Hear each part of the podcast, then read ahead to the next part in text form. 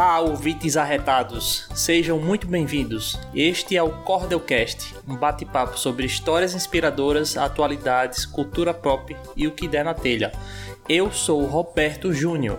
E eu sou Luan Carlos Bezerra. E hoje vamos conversar sobre organização de tempo. Por que os dias não têm 32 horas?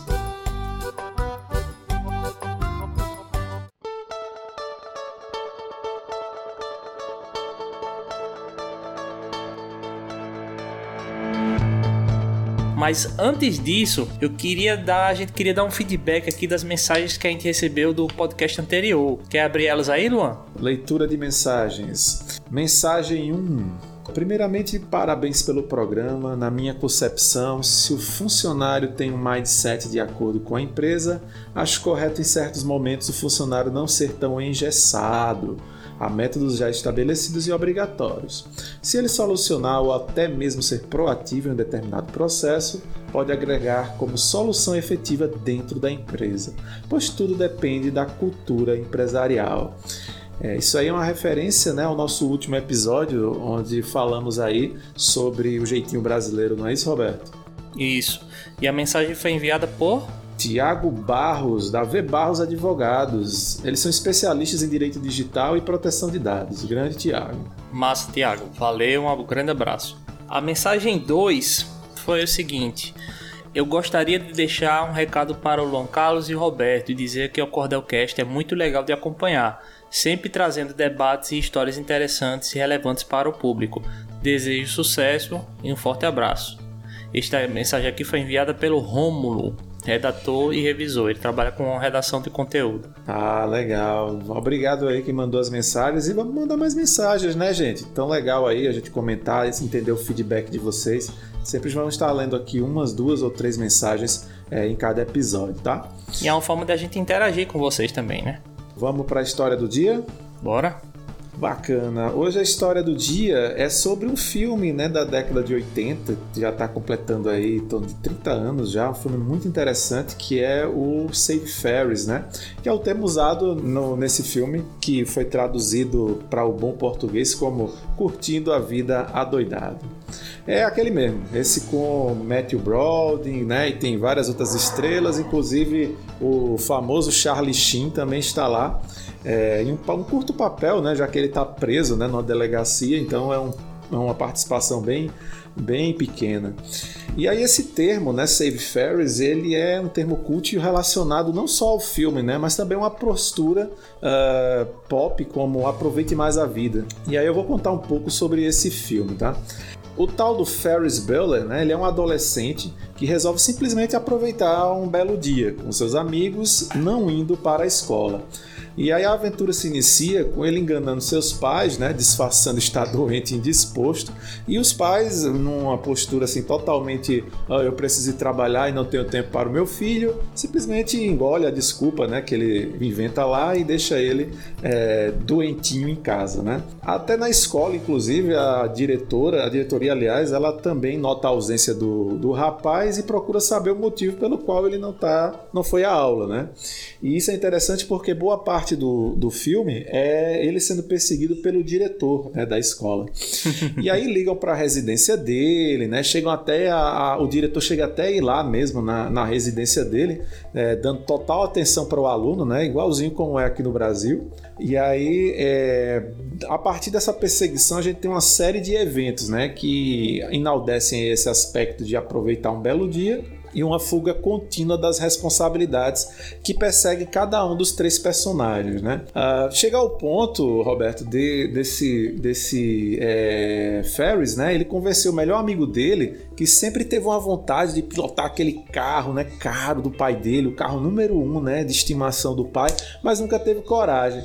E aí, a partir de alguns argumentos, o Ferris convence ele, né, a, a pilotar esse carro em alta velocidade e fazer algo assim que ele nunca tinha é, ousado antes, né? Uhum. Então o filme passa por muitas dessas cenas, né? Muito bem é, como é, colocadas, um roteiro muito bem, muito bem encaixado que deixa o filme sempre muito empolgante. E vai dessa aventura aí até finalmente eles é, participarem aí de um desfile na avenida principal da cidade ao ritmo de Twist and Shout, que é basicamente a marca, né, deste filme. Uhum. Por fim, fica uma frase né, que ele deixa mais de uma vez ao longo do, dessa aventura, que é a vida passa rápido demais e se você não parar de vez em quando para vivê-la, vai acabar perdendo seu tempo. E aí né, a gente pergunta aí, né? Quando foi a última vez que você teve um momento save Ferris e aproveitou o dia inteiro fazendo o que der na sua telha, né? E por que esses momentos é, a cada dia ficam tão mais raros, né? Porque sempre temos mais e mais responsabilidades e não temos tanto tempo para, digamos, curtir a vida adoidado. Uhum. E um, uma pequena observação é que tem uma pessoa lá na agência, né? Que é a Tatiane Ferrari que gosta muito desse filme, né? Uma vez a gente comentou esse filme com ela, ela comentou, caramba, esse filme é muito legal e tal. Então, tem uma, uma, uma deixa aí num podcast, né, pra Tatiane Ferrari, que é fã do filme.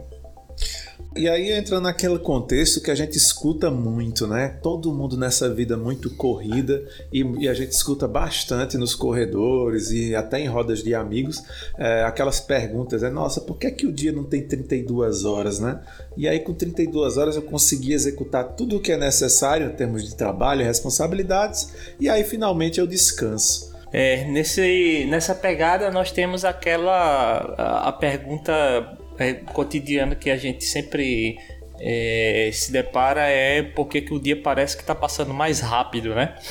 Eu vejo assim, do meu ponto de vista, que quando você tem muitas atividades e você está fazendo todas elas, o tempo ele passa mais rápido. É, é, é uma sensação né, que a gente tem. O, o tempo não passa mais rápido de fato, né? Mas a gente fica com a sensação de que a gente de que o tempo ele está passando mais rápido. É, e isso acontece porque a gente termina se concentrando, né? E a nossa sensação de tempo ela fica de lado. E aí o, o a gente termina é, ter, é, concluindo a nossa pauta do dia e é, percebemos que queríamos fazer mais coisas e isso vem também, isso puxa também o, o aspecto da, das novas gerações, né? Hoje nós temos perfis digigráficos que trazem essas definições bem mais explicadinhas, mas eu não vou entrar em detalhes agora porque não, não, vem ao caso. Mas basicamente hoje nós temos mais coisas para prestar atenção.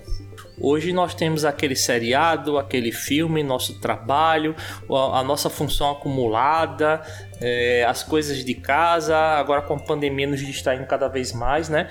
E o, o que acontece é que como nós temos mais coisas para prestar atenção, nós terminamos os dias com a, o dia com a sensação de que a gente não conseguiu fazer tudo o que queria. Sim, sim. Na verdade, o que, eu, o que eu vejo no nosso cotidiano é que nós tentamos encaixar mais atividades nesse curto intervalo de tempo. Isso. Então, se você, por exemplo, é, você tem 24 horas para dormir, se alimentar, né, ter um, é, um descanso, né, um momento é, sem fazer nada, digamos assim, um momento de ócio, e você tem o, as 8 horas, né, que teoricamente as, são as horas laborais que você tem para trabalhar, né?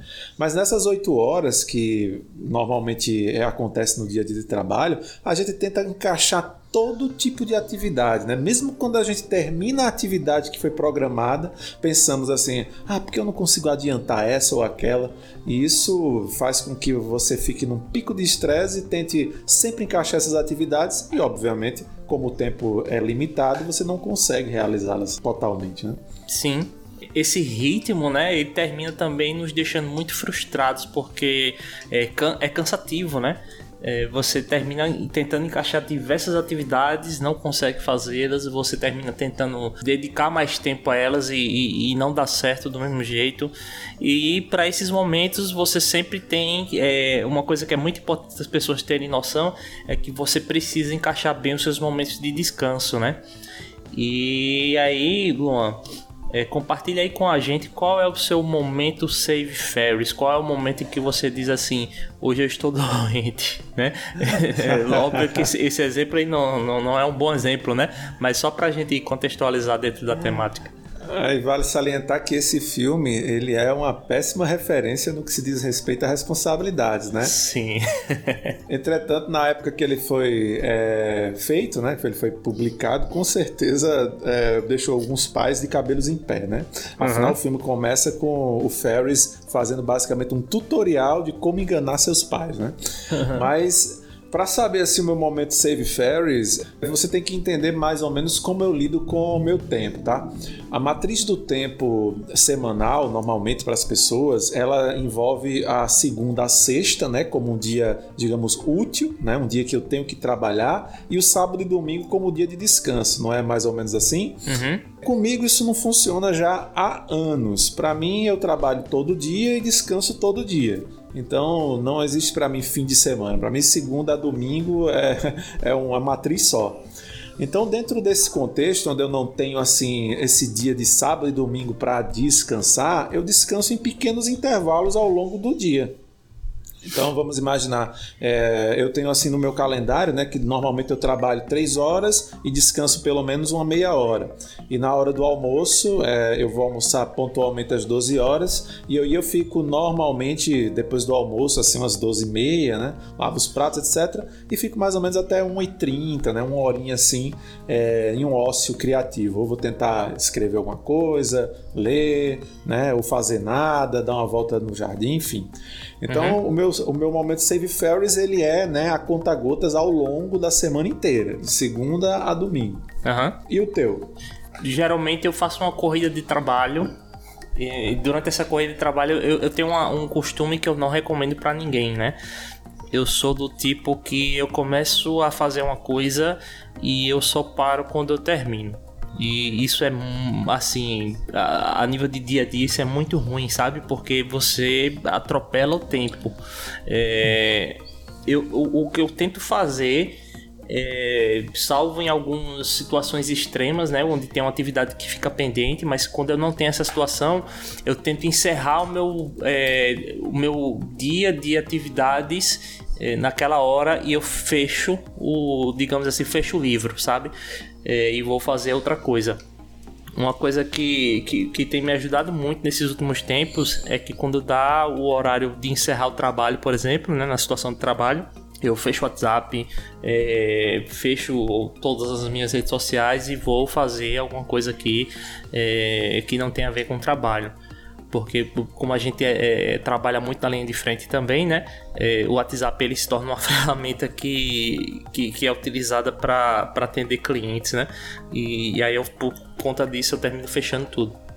É, realmente determinar né, que somente irá parar quando terminar uma atividade é perigoso, porque tem pouca, outras atividades né, que necessitariam da sua atenção, e aí quando você foca em apenas uma, né, vamos imaginar que ela é um projeto muito grande, né? Sim. Então aí ela vai tomar o teu dia de trabalho todinho. Eu espero que você, nessa filosofia, nunca tenha tentado escrever o número pi. É, pois é, e assim, eu tenho que lidar com uma coisa do empreendedorismo, né? É que é a interrupção. Hoje eu não tenho o privilégio de ser imune a interrupções. Então, da mesma forma que acontece com você, né? Eu dedico a uma atividade e eu tenho que ser interrompido por N motivos, né? Seja motivos de gestão, seja motivos de coordenação, de aprovação, de contato de cliente, ou seja lá o que for.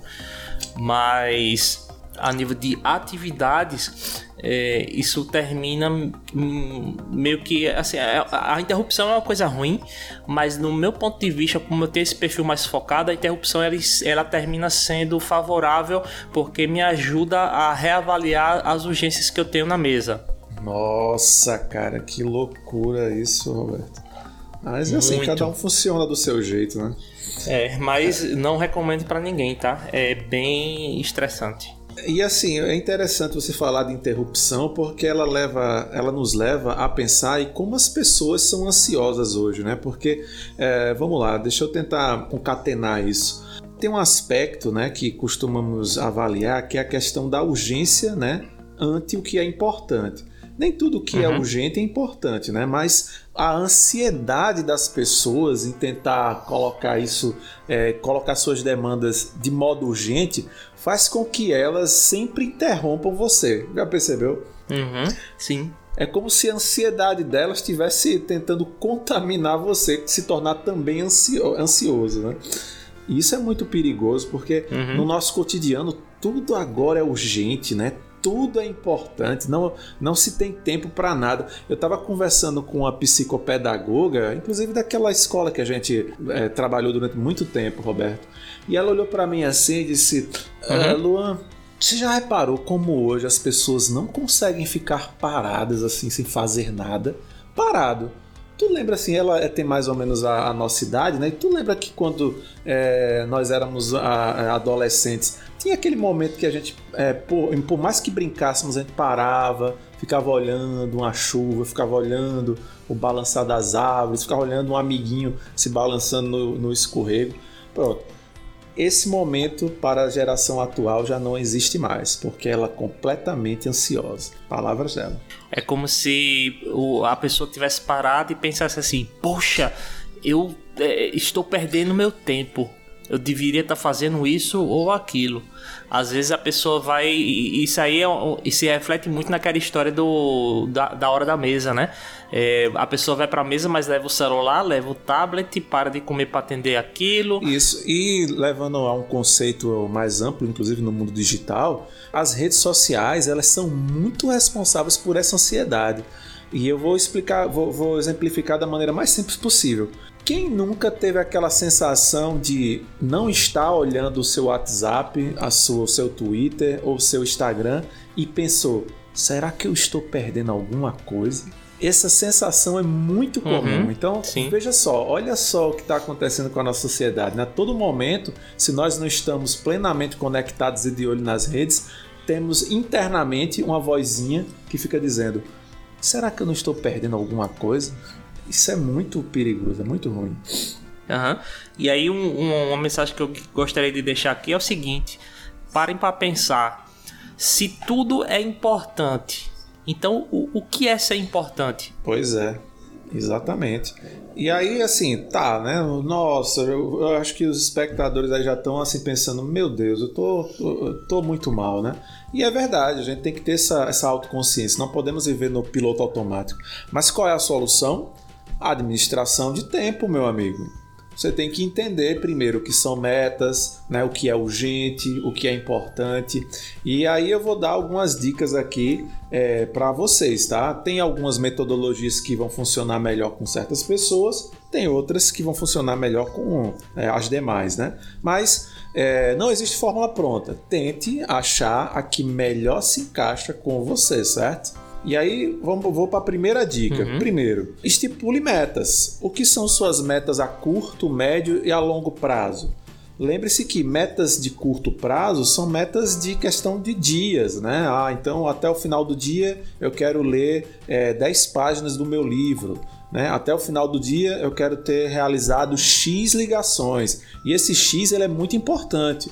Não burle ele, porque ele, após ser completado, né, essa meta ser cumprida, ela vai dar para você a sensação de é, dever cumprido, de você ter realizado aquelas tasks, né, aquelas atividades dentro do tempo. Estipule também metas uhum. a médio prazo. Então, metas a médio prazo, a gente podia dizer que são coisas de semanas, né? É, talvez. Então, nesta semana eu vou ter três dias de, digamos, educação física, ou fazer exercícios na segunda, quarta e sexta, no horário X durante essa semana. Muito importante entender essa divisão né, de metas de curto e de médio prazo e nunca burlá-las, tá? Nunca minta para si mesmo, isso é horrível. E metas de longo prazo são metas assim, de uma, uma vida inteira quase, né? Pode se estender até isso então, até o fim da minha vida, eu vou querer uma Harley Davidson 883 2021. Esse é um tipo de meta a longo prazo. E o que é importante, Roberto, nessas, nessas três metas? Você entender que todo o seu dia tem que ser estruturado para que elas sejam completadas. Então, as metas a longo prazo, a de curto prazo, elas precisam ser é, efetivadas, a de médio e a de longo. Então, faça do seu dia, né, é, atividades que estejam contribuindo de acordo com as metas que você estipulou. Isso já vai dar para você uma grande organização. Uhum. É a, nossa, a minha primeira dica, tá? Joia.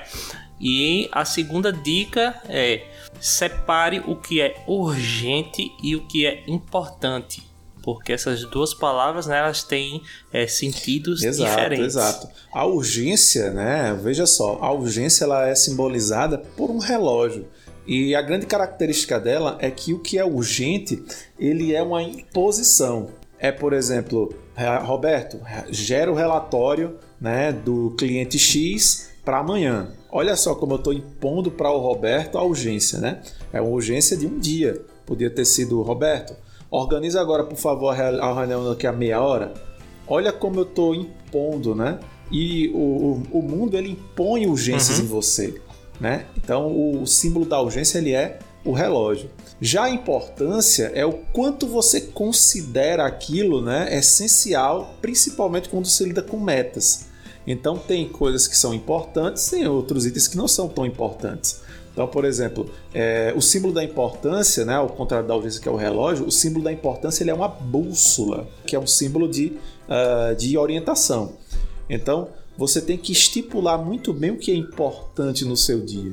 É, será que atender aquela ligação é, é, importante nesse momento ou é melhor eu responder esse e-mail? Será que é mais interessante, é mais importante eu dar atenção agora ao, meu diretor que está aqui querendo minha atenção ou eu dar é, mais importância a um colaborador que está vindo agora é, tentando passar a ansiedade dele para mim?